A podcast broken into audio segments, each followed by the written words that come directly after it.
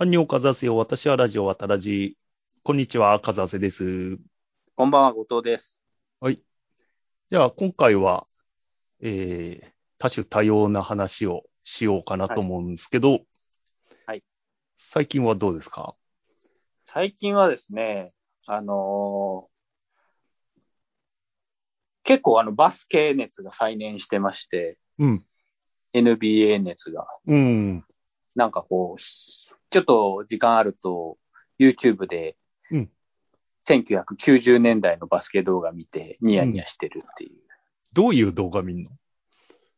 あのーそういえばいたなーっていう、うん20年分りぐらいに思い出した選手の検索して、うん。あの、はいはいはいみたいな。じゃあ、スター選手っていうよりかは、スター選手ももちろうんん楽しいんですけど、うん。あの、例えばあの、ジョーダンが優勝、最後に優勝した年かな、うん。えーユユタジャズと、うん。あの、プレイオフで戦って、うん。マローンストックトンのチームだったんですけど、うん。そそこであの伝説の、あの、ジョーダンについてた、うん。あの、ラッセルっていうのを最後、ワンオンワンで、ちょっとアンクルブレイクみたいな感じザ・してショッ、トってやつ。ザ・ショット、ザ・ショットの試合のうんラスト3分みたいなの見てたら、ああ。あの、パワーフォワード、ジャズのパワーフォワードの、あの、その頃結構珍しかった、あの、ゴーグルみたいなのかけた、うん。あの、アントワン・カーっていうのがいて、知らね懐かしいアントワン・カーと思って。検索したら、まあ、ちょこちょこ出てきて、うわ、懐かしいなとか思いながら、えはい。じゃあ、ブルズにもジャズにもカーがいたってこと？あ、そうです。スティーブ・カーとアントワン・カー。珍しいね。ちなみにアントワンで検索すると、セルティックスにいたアントワン・ウォーカーっていうのも出てきて、あのあ、そっちは名前聞いたことある。アントワン・ウォーカーはアイバーソー世代なので、うはいん。なるほどね。まあ、アン開トワン・カーは、うんあの人に似てるんですね。ああ、でも名前が出てこないな。あの役者の黒人の、ら。うん。ちょっと体体格のいい、うんすっごいいろいろな映画に出てる、うん。あの人名前なんだっけな。アントワン、なんつった？アントワンアントワアントワン・ウォーカーじー。あ、ゃない。アントワンウォーカーか。ウォーカーじゃないんですよ。ウォーカーじゃない。カー。じゃあ、アントワンカーの方。そう、両方いるんですけど。あ、これです。これです。これこれこれ。5位よくいる顔で、よくわかんねえな。よくいる顔だな。このゴーグルが、ゴーグルがトレードマーク。うん。懐かしいなうんぁあとなんか、アンソニー・メイソンとか、めちゃくちゃ筋骨隆々の、へえ。あの、本当にあの、あ僕結構あの、得点あんま取れないけど、リバウンドとか、うん。めっちゃ頑張るみたいな選手好きだなと思って。あ、ニックス？ニックスとかにもいた、もう、ゴリラみたいな、本当だ、すげえ合体してんだ。体すごいんですよ、メイソンは。てかさ、昔の NBA ってさ、まあ、ユーイングとか、カール・マローンとかさ、結う構、ガタイいい人多いよね。すごいですよね。まあ、それこそマシャッローン、クとか。マローンのうん。最盛期の筋肉すごいっすよ、カール・マローン。トレーニング動画が結構有名だよね。アンソニー・メイソン髪型で検索してもらっていいですか？髪型？アンソニー・メイソンの髪型、うん。結構ね、あの、その頃はかなり、えー普通にスキンヘッドだけど。一番す、なんかね、反り込みをうん。デザインチックに入れてたんですよ。ああ、そうなんだ。あれ出てこないかな出てこないね。あ、これか。うんうん。それちょっと、ああ、そうそうそう。なるほどね。うん。こういうのやったの、うん。多分初めてじゃないかなって思うんですけど、うん。おお、生かすじゃんってちょっと思いましたね。あの、アレン・アイバーソンが、うん。あの、なんていうんですか、コーンローっていうんですかね。うんあの、編み込みの髪型初めて、うんうん。初めてっていうかまあ、選手としてはや、初めてやって、うわ、うんすげえ、こんな髪型あんのかってああ。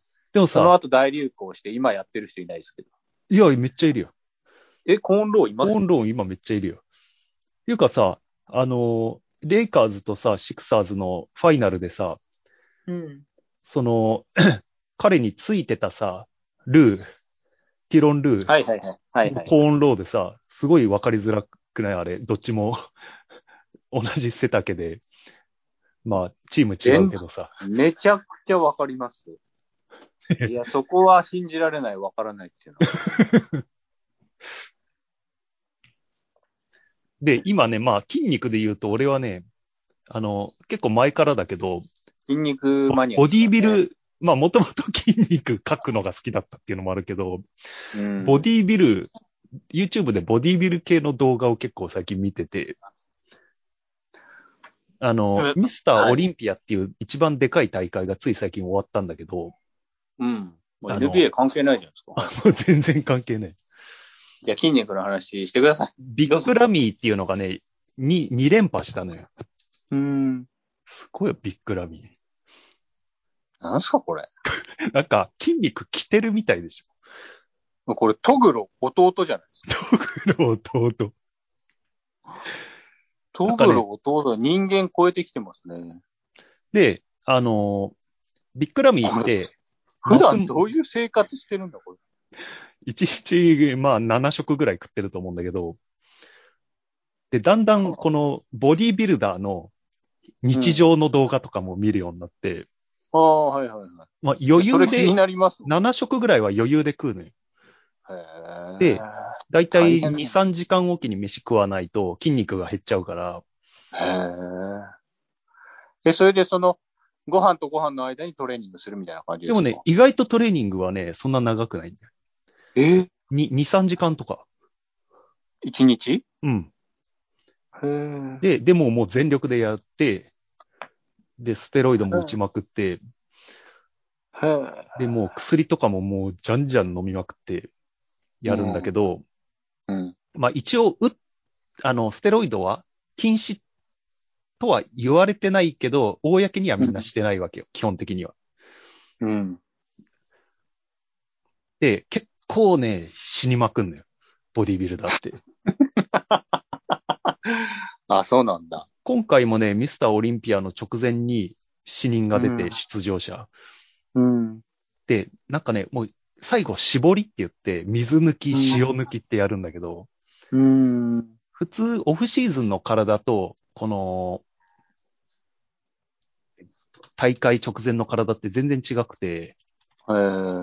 オフシーズンっていうのはひたすら食ってバルクアップって言って、あの、体をひたすらでかくするんだよ。はあ。で、まあ、これは比較的オフシーズンだと思うんだけど、うん。これが最後、その筋が見えるぐらいまで絞るのよ。ああ。で、その過程で利尿剤とかめっちゃ使って絞るんだけど、うん。で、まあ、もともとステロイド使いまくってて、心臓弱ってるところにそんなことするから、死んじゃうんだよね。で、なんか女子選手とかも死んでて今年。で、絞りの基準を変えようかみたいな話があったんだけど、うん。みんな無理しすぎるから、うん。でもやっぱり普通にこういう選手が勝つっていうのと、あと面白いのが、ビッグラミーはエエチオピア人だっけな？エジプト人だっけな？うん。で、結構ね、こういうね、アラブ系の人が今強くて、うん。この人とかね、ハディチョーパンとかね、ハディチョーパンっていうのが今一番人気があるんだけど、これイラン人。うん。一番絞りがつすごいって言われる。ハディチョ、足が強いね、足が。足やばいでしょ、ハディチョーパン。アシス、アシス。これ、これなんか、うん。鹿とかの仲間じゃないですか。ぴょーん、ぴょーんって飛びそうですけど。すごいよね、この足は。これ、カモシカじゃないですか。うん。で、なんかね、アラブ系の人って足やたらと強いね。なんすかそれ？何、何を関係あるの？わかんない。遺伝日的な何かだろじゃあ、はい。日本人の一番教えてください。う。あ、日本人の一番、はい。ビッグヒデです。びっくりで。ビッグヒデ。こっちはね、ちょっとね、ジャンルが違くて、あの、うわー、でもすごい。212パウンドかな？なんか100キロぐらいの一つ下のランクだね。うーん。で、ビッグヒデチャンネルもね、俺結構よく見てて。ビッグヒデも、うん。その世界大会にも出てるってことですか？出てる。ミスターオリンピアも去年も出てたし、もうこれでね、うん40半ばぐらいなんだけど、ひえすごいよ。仕事してんすか？うん、これが仕事。ああ、そうだこれとビッグヒデチャンネルが仕事。ああ。で、面白いのが、こんなごついのに、兵所恐怖症で MRI の、あの、取れないっていう、うん。ちょっと可愛い側面もある。うん。まあまって いうのが、あの、最近のちょっとボディービル界で、あとなんかね、ステロイドやってる人のあ。うん。YouTube チャンネルとかもあって、うん。なんかそういうのも見るとね、面白いね。あのー、ミスターオリンピアでもうん。あるんですか？なんか、その、そのひらめ筋、なんとかだよなんか、切れてるとか？消えてるよとかなんかこう、うん。まるで、なんか、カバの二等辺三角形みたいな、なんかいや、わかんない。超適当に言いました。ああ、に日本のコンテストだとなんか掛け声掛け声がある。うんなんか別にそういうのは、だ多分よくわかんないけど、日本のプロ野球ってすごいさ、歌歌ったりするじゃん。うん。だけどメジャーリーグって別に歌わないじゃん、客が。うんその違いじゃん。盛り上がってきたら、スタンディングオベーションするみたいなね、うん。感じね。そんな感じかもしれない。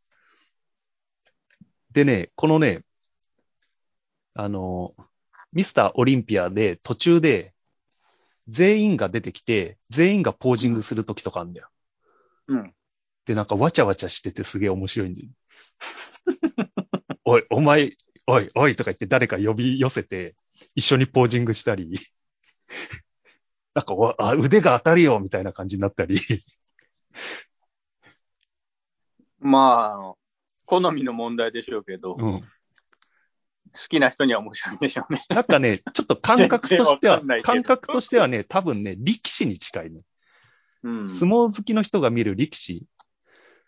あまあ、相撲取りがいっぱい出てきて歌歌ったりしたら、相撲好きはもう楽しいですからね。なんかね、誰かが言ってたんだけど、力士ってなんかこう、産地とか言うじゃん。産地っていうか出身地。うん。あれ、出身地じゃなくて産地なんじゃないかって言ってて、要するに牛とかさ、牛、牛牛ととかさ産地言うじゃん。うん。見ますあんな感じで、力士っていうのは人間じゃなくて、そういう何かこ家畜ね。うん 家畜っていうとちょっとあれだけど、なんていうかそう、いう種類の生き物。そういう、そうそうそうそう。だから、ボディービルダーもちょっとそういうとこあって、うん。うん、人間には見えないじゃん、あんまり。人間感ないじゃん。だうんうんうん。からそういうなんか、めでるみたいな感じの存在っていう気がすんで。じゃあ次の話行こうか。いいですかもう。じゃあ、うん。お願いします。1日1時間の読書で上位1%の成功者になろうっていう記事があるんだけど、怪しいですね。1日たった1時間の読書で専門、世界的な専門家になれ、長者番付にも入れてしまうとしたらどうしますか？どうしますかっていうかもう、その前提がもう怪しいのにどうしますかって言われてもわかんないです。私はひどいテレビ中毒でしたが、テレビを見る代わりにやるべきことがあるということに気づきましたうん。次の統計をご覧ください。25%の人は最低1年間に1冊も本読んでない。うん成人46%は読み書きの能力が最低か、それよりはマシなレベルである。最低か、それよりはマシなレベル。さうん。最ほぼ最低ってことですか？うん、まあ、あの、最低なレベルの人もい、結構世界、世界だろこれうねな、何国の話ですか？こうーんとね、これはれね、ライフハッカー .jp の記事。うん。わかんない。どこの、どこの国の話かわかんない。日本ではないってことですね。世界全部じゃない全世界50ま億人。まあ、日本は識字率は多分世界的にかなりトップレベルだと思うんだけど、まあ、アフリカの貧しい国とかは、ね、入れちゃうと、まあ、かなり下がるんじゃないの？うん読書の効果。次にビジネスコンタルサントのブライアン・トレイシー氏の解説を読んでみてください。毎月たった一冊の本を読むだけで自分の属する社会の中で上位1%の収入を得られるようになります。週に1冊、年に50冊読むと自分の専門分野で最高クラスの専門性を得ることができ、年収も最高クラスになるでしょう。1日1時間読書をするとすぐに専門家になれます。月に1冊の本を読むと上位1%の高額所得者になります。週に1冊の本を読むと世界で一番成功した人の仲間入りですと。やったじゃないですか。To Do リストに入れて忘れないようにしましょう。読みたい本を4冊見つける。読書の場所には電子機器を一切置かない。スマホ脳と同じこと言ってる。くつろげる場所に本を置き、いつでも手に取れるようにすると。これどう思いますか？うーん、まあなんか、え、一月で一冊でいいんですか？で、一上位週間で1%に入れる。うん、なんかやってますね、これだったら。おう。だいたいあの、図書館行って4冊ぐらい借りてきて、うんで、2冊ぐらいトイレに置いて、うん。1冊はお風呂で読むようにして、うん1冊は職場に持っていくみたいなすげえ。感じでやってて、で、最近、もう画期的な、あのことをうん。発見して、まあ本当に人間やろうと思えば何でもできんだなと思ったんですけど、うんその、最近あの、まあ夏場ですけど、そのシャワーをね、浴びてることが多くて、うん。で、湯船溜めてるときは割と読みやすいんですけど、うん。シャワーだとなかなか読書ができないなと思って。確かにで、でも、やってみようかなと思って、で、シャシャワー浴びながら、あの、で、結局、最終的に僕どこまで行ったかって言ったら、うん本読みながら頭洗うまでやっていったすすげえ。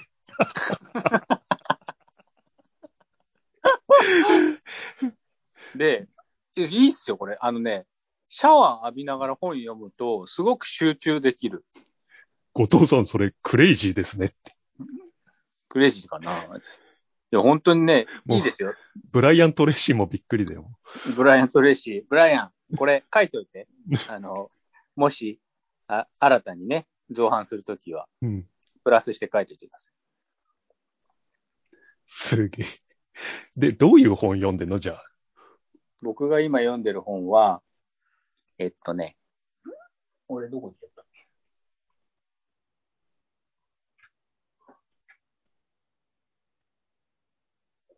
ちなみに、ブライアンが、あ、ブライアンじゃない、別のね、ジェームズ・アルタッチャー氏が勧める本、ノンフィクション本を10%読み進め、アイデアを得る。自己啓発本を10%読み進め、アイデアを得る。優れたフィクションを10%読み進める。だから、まんべんなくノンフィクション、自己啓発、フィクション、まんべんなく読みましょうと。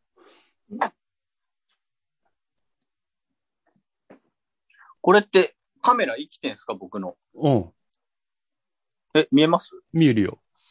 これ、すごい面白かった。和橋さんも好きな宮台真司の。ああ、国家、国、そもそも国、あ、違う、上か。驚きの中国。へえ。中国っていうのはそもそも国家なのかっていうね。おー。で、えー、ここ、えー、なぜ日本人の常識は彼らに通じないのか。うん。えー、すっごく面白かった。本当に。うんか簡単に内容は？あ、内容を、じゃあ、ちょっと最初読んだだけでもこれはいい本だと思ったんですけど、うん。3人の社会学者が中国にちょっとみんなで旅行に行って、うんで、それについて話すんですけど、あ、大沢正知とか。うんうんうん中国がこんなに存在感を増しているのに、私たちは中国のことを知らない。うん。中国についてとてつもなく饒舌に語られているのに、日本人を含む中国の外のものには中国という社会がわからない。うん。日本人にとっては西洋も時に理解するのが困難だが、それは西洋が日本から遠く隔たっていて、その文化的な影響を本格的に受け入れるようになってから、気が浅いことが大きな原因になっている。しかし中国は日本のすぐ隣にあって、うん歴史的にも深いつながりがあるのに、現在の日本人にとって西洋以上に謎である。おお確かに。中国人も自分たちのことをあまり説明しない。うんおそらく中国人にとっても中国は謎なのである。うーん。えーで、えー本書は3人の社会学者が中国という社会の原理について、中国の過去と現在について、今後の日中の関係について論じた定談である。社会学の理論を研究してきた3人がこの主題をめぐって集まったことには理由がある。中国という社会や文化を理解するのは難しいが、難しいのは我々が中国との交流が足りなかったからだけではないのだ。うん。とかね。で、この橋爪大三郎さんという人が、おそらく中国にか一番詳しいっていうか、中国に住んでるのかな？で、奥さんも中国人ということで、かなり中国の、なんて言うんでしょう、学者さんとか、うん。権力がある人とも交流があるっていうことへで、えすごく面白かったです。ああ、面白そうだね。俺もそのボランティアで中国の人とやる機会が多いから、てか、ほぼ中国の人とやってるから。例えば中国人の、中国人のうん。住む、住むうん。家っうん。てどうやって決まるかわかりますか？え、家？うーん、わからない。あの、働いているうん。期間によって、うんあの、すべてその、働い、そ所属している期間から支給されるんです。ここに住みなさい。へえ。で期間、それがなんか会社、じゃなくて？あのね、病院系うん。とか、なんだっけな、えっ、とね。まあなんかそういうこととか、なんかそういう具体的なこととか、うん。あとは、毛沢東がどういうことをしたかとか、うん。あの、えーあとは漢字についてとか、うん。うん、漢字っていうのが中国社会にどういう影響を与えてるかとか、うん。で、最最終的には今後、まあ中国とどういう、あの、関係を取っていけばいいのか。うん。で、なんか、世界の覇権国に今、一応アメリカがいるけれども、少し落ちてきていて、うん。で、今後中国がそれにとって変わる可能性があるかみたいな話が出て、うんで、おそらくアメリカの一一国支配っていうのはだんだんなくなっていくかもしれないけど、うん。アメリカとなんかイデオロギーを同一とするイギリスとかヨーロッパ圏も込みの勢力っていうのはうんおそらく続くだろうということで、うん EU とアメリカとなんかね、その辺。で、それと中国を比べた場合、大きく違うのは、うん。中国は、あの、トップダウン、完全トップダウンだから、うん。うん。いきなり組織、あの、いろいろ変わる。急激に、あの、コロッと変わる。その、今までやってきたこととかを、もうちょっと経済にシフトしようみたいなことをやろうと思ったらもうすぐ変わるから、うん。あの、先が読めない。おでーパートナーとしては、先が読めなさすぎる組織よりか、アメリカとかって意外と、その説明責任をあの重視してて、うん。意外といろいろ教えてくれるから、うん。パートナーとしてはそっちの方が安心感があるっていうことで、ああ、付き合うんだったらっていう話。そうそうそうそう、お付き合いしていくのに、うん。日本がどっちと付き合うかみたいな時は、やっぱり世界の国々も、うーん、どっちかって言ったら、いろいろ考えた上で、ヨーロッパ組織の方が、ヨーロッパの人たちの方がいいかなみたいなふうに思う。ああ、それがあとこれ定義面白うん はいはい。うん福岡新一の出来損ないの男たち。うん。それは遺伝学的な話？うん、遺伝というか、そうですね。なんかこう、生命学的な話。それはあの、あれでしょ？えっ、と、受精卵が基本的には女として育つんだけど、男は何かこう、何かが欠けて男になるみたいなやつじゃない？そうそうそう、まさにそう、まさにうん。そう。もう最初の好きだね。好きなんですよ、福岡新一。最初の数行を読んで、あ、この本いいなって思ったんですけど、ちょっと読んでいいですか、うん。司会者が次の演者の発表をアナウンスすると、会場は水を打ったように静かになった。私は発表者がどこから現れるのかと目を泳がせていた。名前は知っているが、どんな人物なのかはわからない彼をいち早く捉えようとしていた。うん。おもむろに最前列から背の高い痩せギスの少青年がひょろりと立ち上がって、そのまま演台の上に立った。うん。こいつがデイビッド・ペイジなのか。誰、誰やねん。ジーンズに白いポロシャツ姿。年の頃はひょっとすると自分とあまり変わらない。うんなのにこれから人類史上最も重要な発見について発表しようとしている。うん。彼がまだ一言も発しないうちから私は圧倒された。おう。めちゃくちゃ面白そうじゃないですか。まあ、そいつが誰なのかも気になるし。こいつが、その、なんて言うんでしょう。えっ、と、最終的には、えーこの時の発表でしたのは、この遺伝子が、うんえー全部メスで発生している生命が、うんあるきっかけをのがあって、男になる。うん。その遺伝子がこれですっていう、うんなんかアダムとイブのこう秘密を解き明かしたみたいな。すごくセンセーショナルで話題になったらしいんですけど、うん。でもこの本の面白いところは、結局そのデイビッド・ペイジペイジの発表は、あのー誤りだったということが、後々分かっていく。おおなるほど。はい。うんちょっと先走りすぎちゃってた。うん。完全にそれが原因って言い切っちゃうのはまだ早かったみたいなとこうん。なるほどね。っていうこととかが、それをし頭洗いながら読んでると。そうこれはあの、お昼休みとかにね読んでましたけど。うん。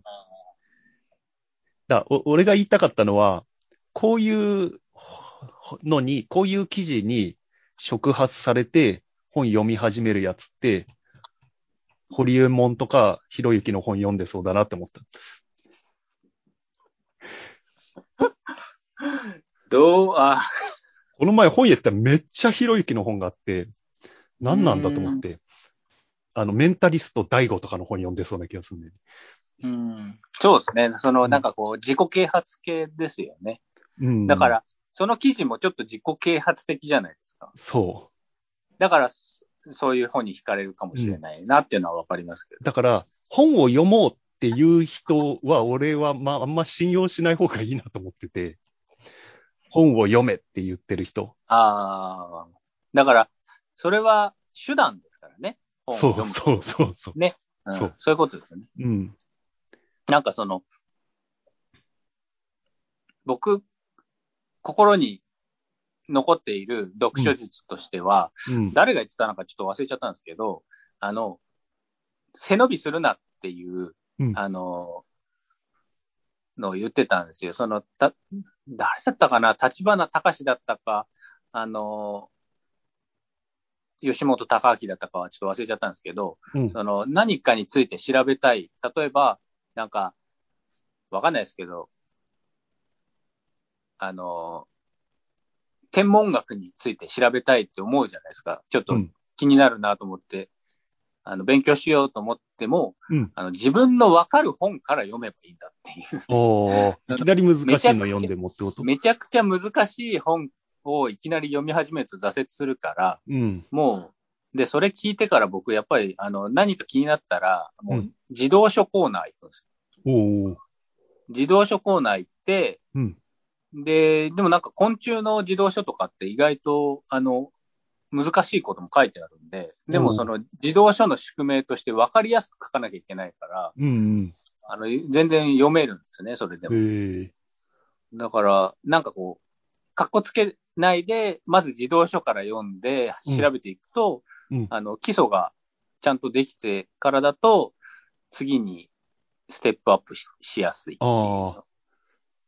俺、プログラミングの勉強してて、すげえ難しいのを買っちゃって、うん写経して終わったっていうのがあった。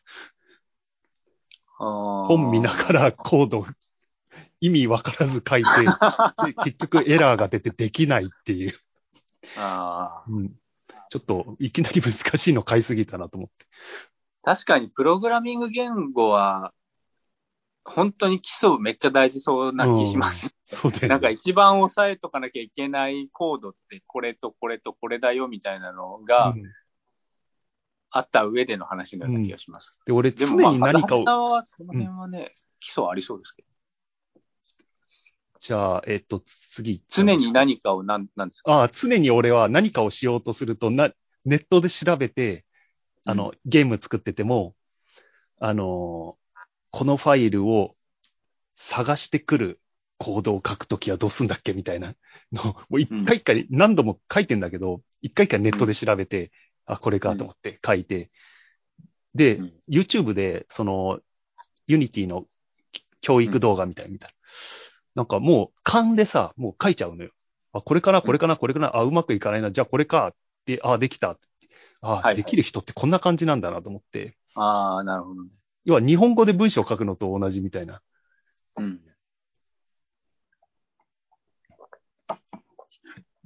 その人にとってはそれがもう言語になってんじゃないですか。そうそうそう、そうなんだよね。うんだから、、まあ仕事でもやってるでしょうし、うん、その、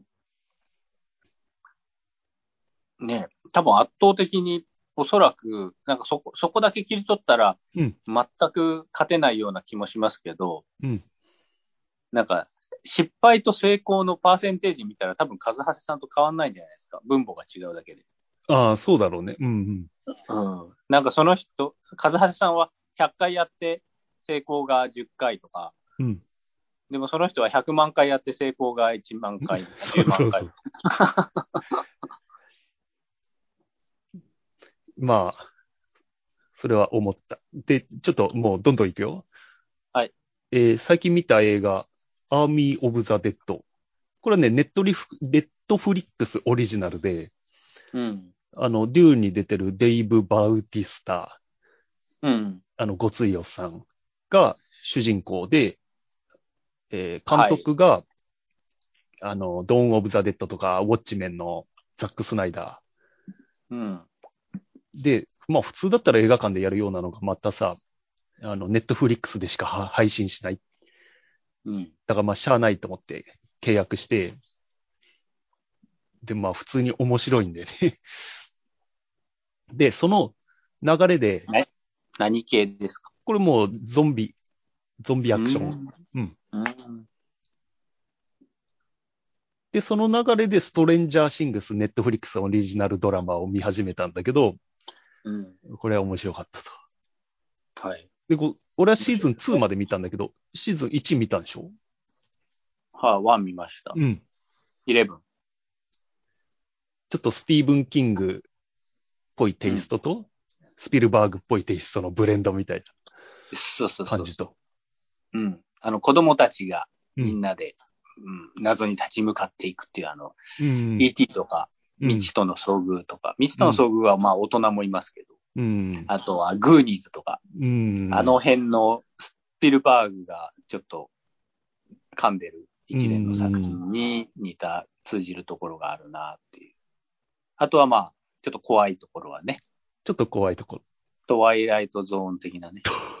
と、あと、まあ、ラブもあると。ラブあり、ラブありましたっけ？でイレブンと主人公の。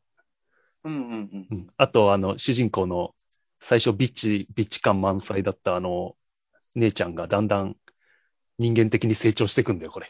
シーズン2にかけて。うんうん。うん。姉ちゃんいたっけ？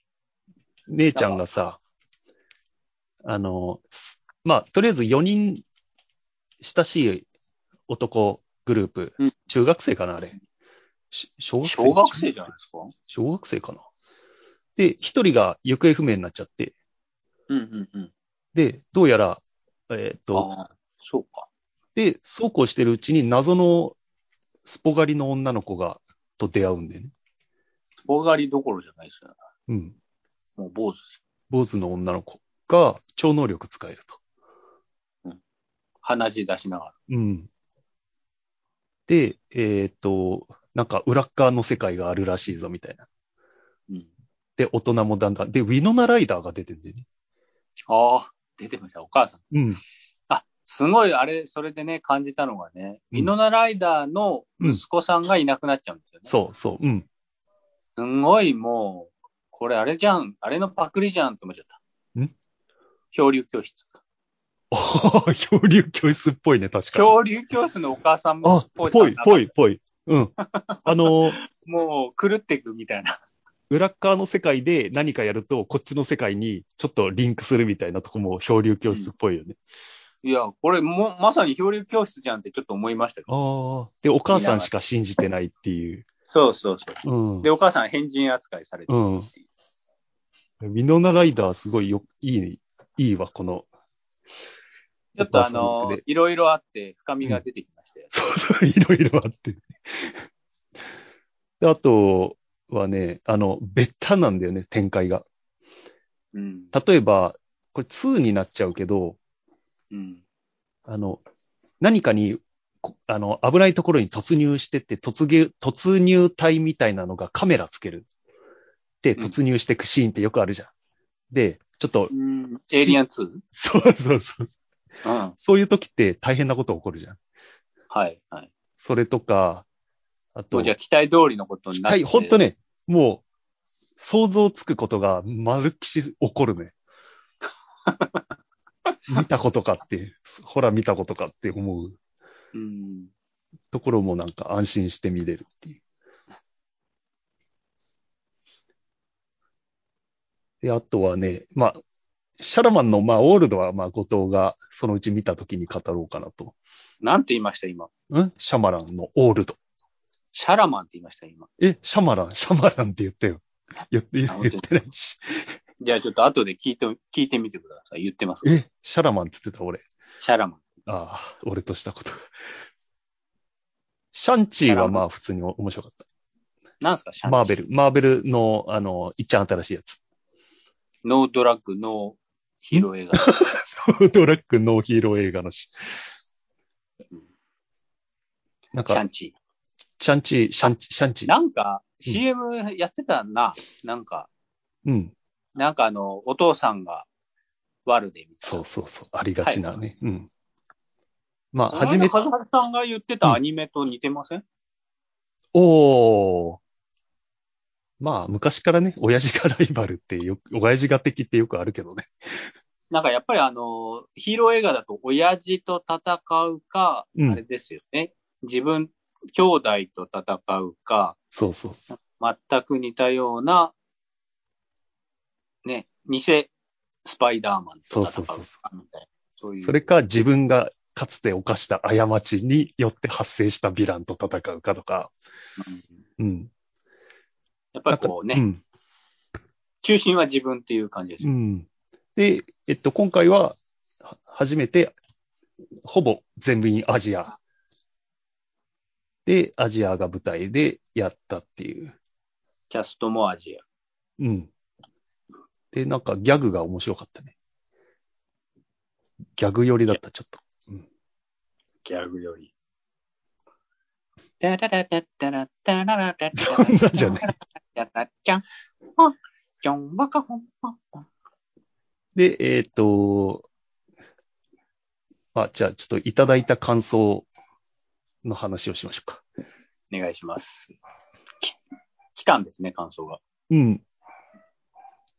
とね、ちょっと。感想がもうすごい押し寄せてきてますね。そんなでもないけど。感想しか来てないですね、うん逆に。えー10月の感想。えー、リクさん。えーこれね、はい多分ね、はいエヴァンゲリオンの回かな？うん。ハプニングが面白すぎる。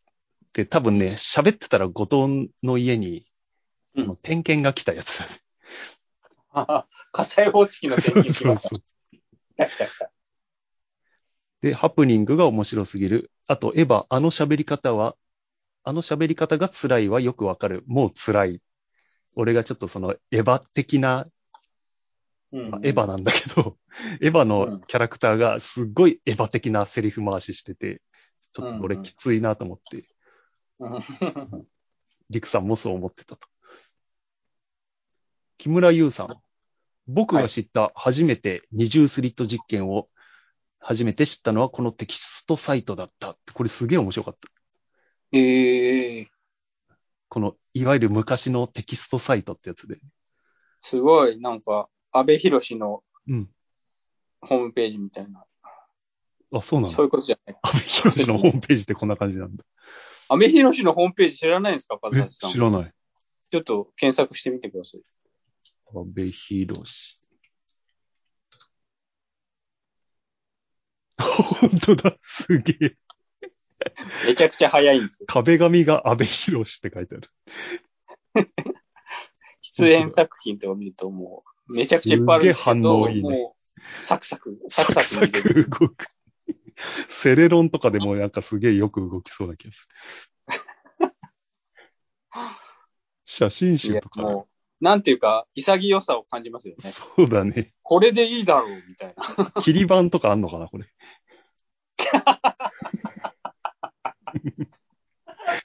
あーないわ。今日、あなたは何人目の訪問者ですわ。ないわ。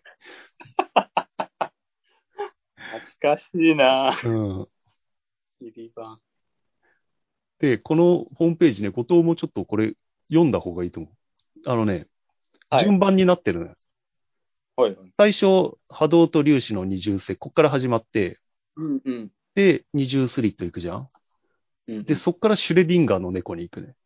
おーでもこれ二重スリットが分かってるとシュレディンガーの猫も分かるみたいな。でそっから、なんで世界はこんな感じなのに、うんこう、ルールが違って見えるのかっていう話になって、そっからうん、自我っていうのを持ってるのは人間だけだぞっていうことに気づいていくっていう。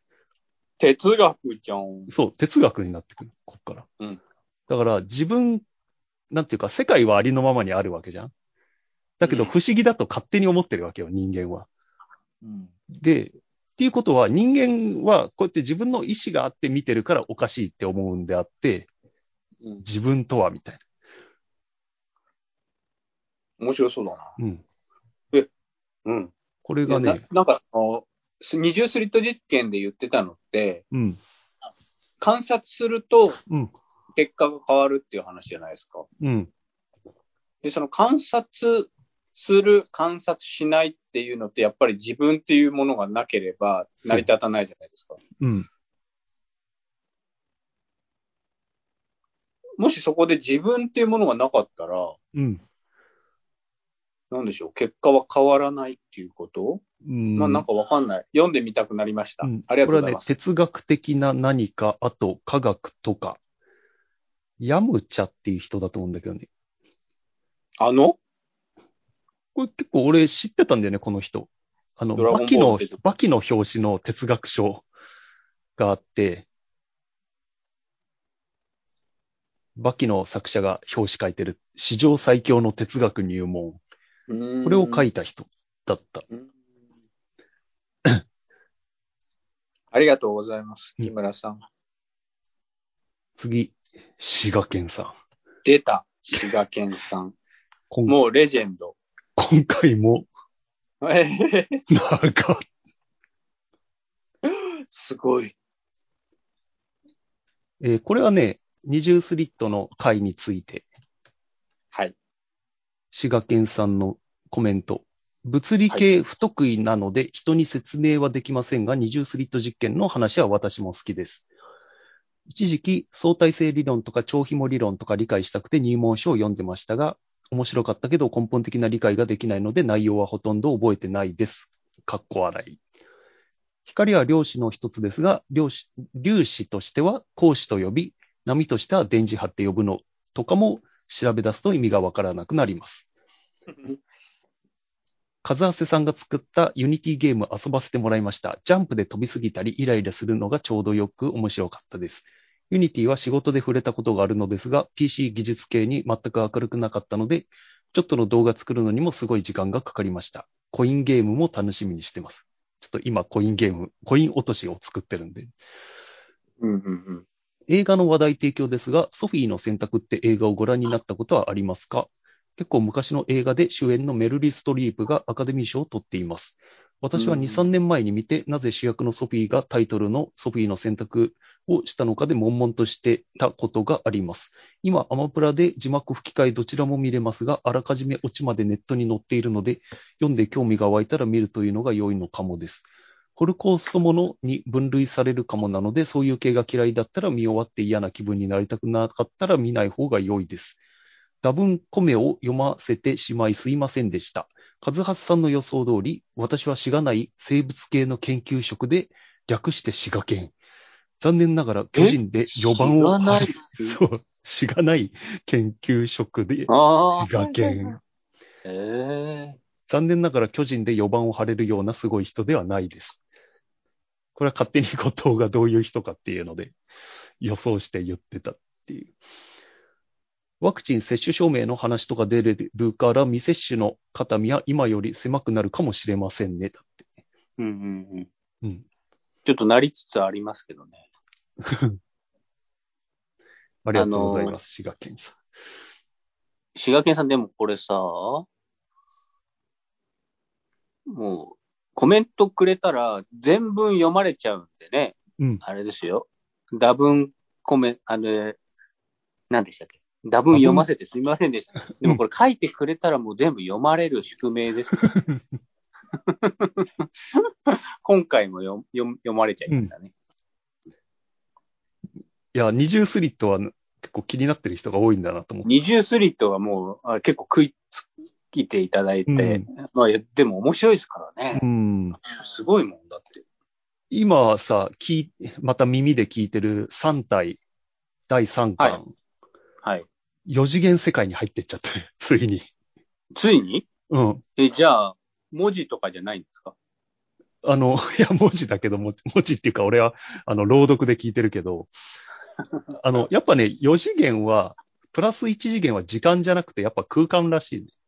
あ、そうですか。うん。で、よ4次元は理解はできないけど、4次元にい一度行っちゃうと、うん。3次元は紙っぺらに見えるらしい。うーん。で、えーっと、ど、もう4次、3次元は、もううんなんていうの、例えば、すごいパソコンとかあるじゃん。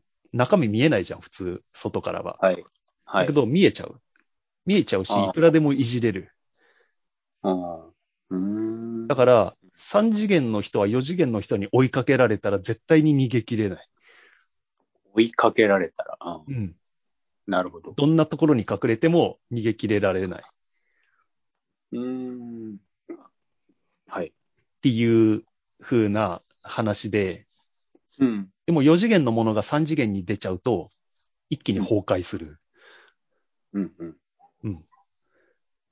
で、それ思っ、それを聞いてさ、だったら、要はこっちから4次元のものは認識できないわけよ。はい。だけど4次元のやつは隣にいるかもしれないのよ。うん。でも4次元がなんで俺たちを攻撃してこないかっていうと、うん4次元、3次元からは絶対に4次元に攻撃できないから。うーん。だから、はいなんか、敵とも思われてないっていうか、もし地球のことを知ってたとしても、うんうん。4次元の人たちが、脅威ではないと。だけど、ひとたび4次元に行っちゃうと、同じ、ええ。同じ立場になっちゃうと、もしかしたら攻撃してくるかもしれないっていうっていう話でしたね。ちょっとソフィーの選択進めていただいたのはちょっと気になるんで、で、えーコメントはここまでですね。で、ちょっと後藤くんがどっか行っちゃったんだけど、この前ツイッターの初めて、なんかツイッターの機能でスペースっていうのがあって、それをやってみたんですよ。はい。はあ、い。戻ってきた。はい。で、ツイッターのスペースを初めてやってみて、あの、スパスパさんとかリクさんとかと話してて、で、やったのが、今年の世界興行収入ランキング。うん。映画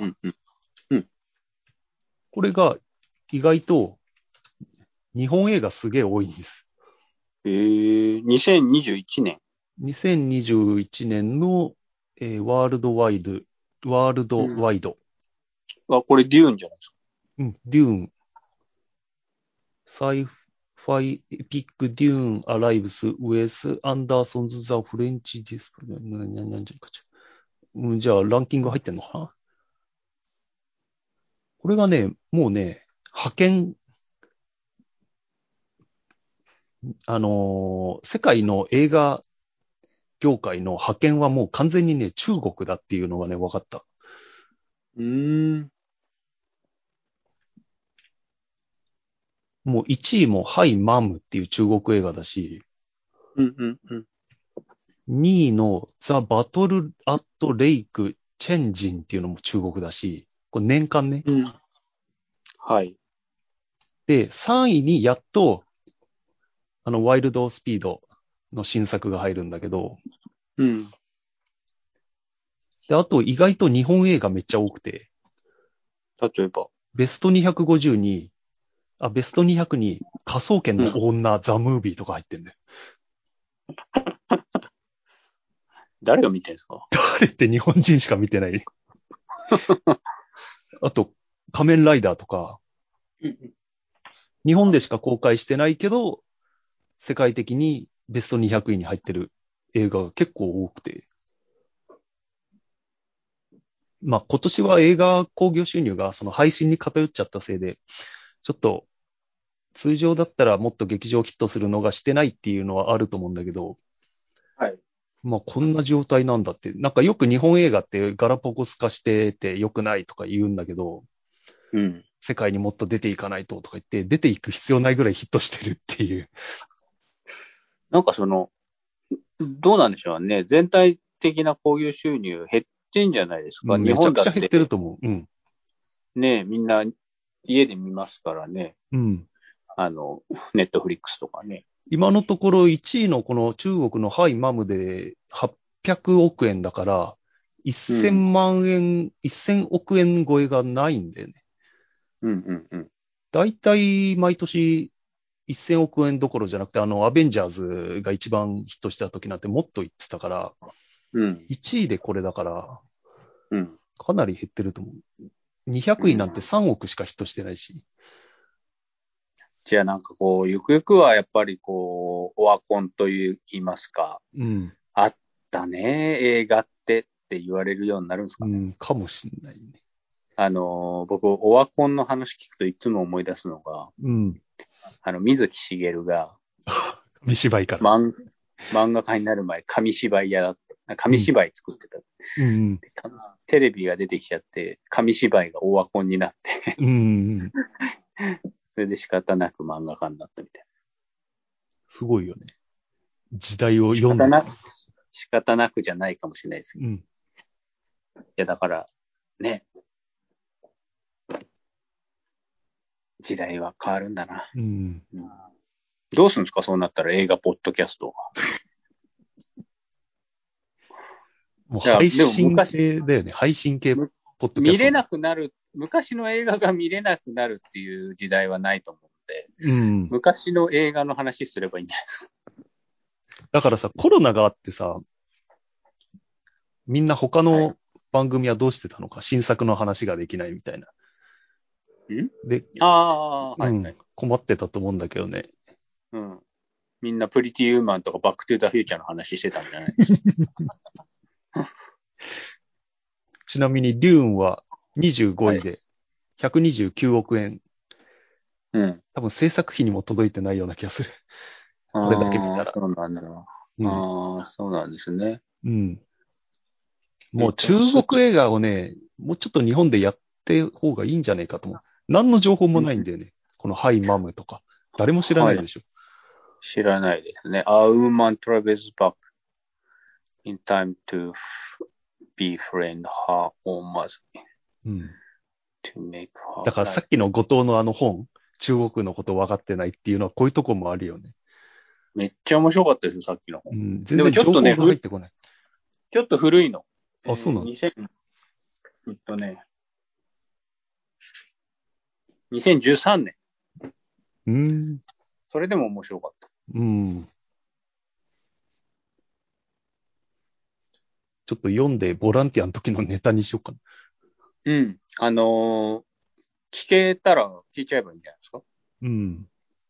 あの、興味のあるところだけ。最初のところ、最初のい一章が、あの、うん中国の実際こうなってますみたいな、あの、うん本当に知らない言葉いっぱいあったんで、すごく面白い。うんじゃあ、もう55分なんで、こんなもんでしょうか。うん。喋りすぎました。じゃあ、まあ、なんか言いたいことありますか？そうですね。あの、うん、ちょっとあの、コレステロール、健康診断でコレステロールの値が高いって言って引っかかって。この間あの再検査で初めてあの、エコー検査みたいなので、うん下腹部にうん。なんか、ジェルみたいなの塗りたくられて、はい。で、膀胱がパンパンじゃないとうまく取れないからってことで、うん。すごい水飲ませられて、うんうん。すごいおしっこしたいのに、その辺をぐりぐりぐりぐり押されるああ、検査をこの間しましたね。うん。で、どうだったの？まだ結果は出てないです。うん。次回、じゃあ、ご報告します。うん。あの、妊婦か、膀胱見るときか、みたいな。うん。妊婦の赤ちゃん見るときにやるやつよね。ああ、そうなんだ。なるほどね。俺もなんかすごいよくやったことある、それ。あの、前立腺炎の時？前立腺炎の時もそうだし、なんかね、やたらと俺それの経験多いよ。なんで？わかん、何の時か忘れちゃったけど、あ膀胱もそうだし。恥ずかしいですよね。うん。下半身ほぼ丸出し。下半身丸出しじゃないか。体の真ん中3分の1丸出しみたいうん。まあ、尿管カメラほどは恥ずかしくないと思うよ。な。尿管カメラやったんですか？うん。尿管に？カメラ入って細いカメラ。うん。いい入れるんですか？痛うん痛くないんですか、なんか麻酔ジェルみたいなの最初入れられて、うわ、だけどすげえ違和感。違和感がある。うんで、最後看護師の人に吹かれた。うんそれはいいじゃないですか。いや、なんかそれは恥ずかしさ的には、恥ずかしさ的には、多分その後藤がやったのの上回るなっていう自慢話。上回りますね。うん。それは誇っていいと思います。誇っていい。ツイッターの、あの、自己紹介欄に書いていいと思います。はい。じゃあ、こんなもんでしょうか。はい。はいあ。りがとうございはい。じゃあ、また、今度、来月あたり。はい。はい。はい、ありがとうございました。はい、ありがとうございました。はい